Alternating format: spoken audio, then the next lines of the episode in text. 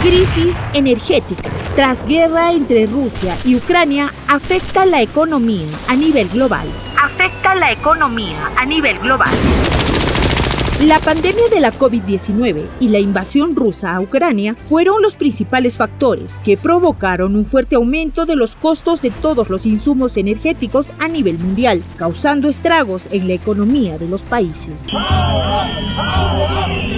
Crisis energética, racionamiento de gas, colapso industrial, cierre de empresas, oleada de despidos, desabastecimiento y protesta social. Todas estas son predicciones cada vez más comunes en los análisis políticos y económicos de lo que le espera Alemania y Europa en los próximos tiempos.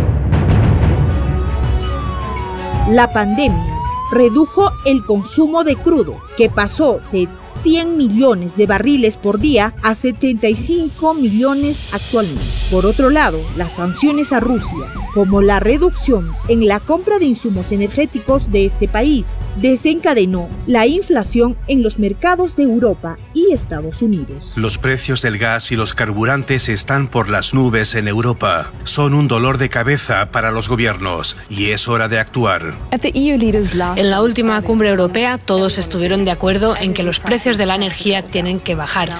Hay varias ideas sobre cómo lograrlo.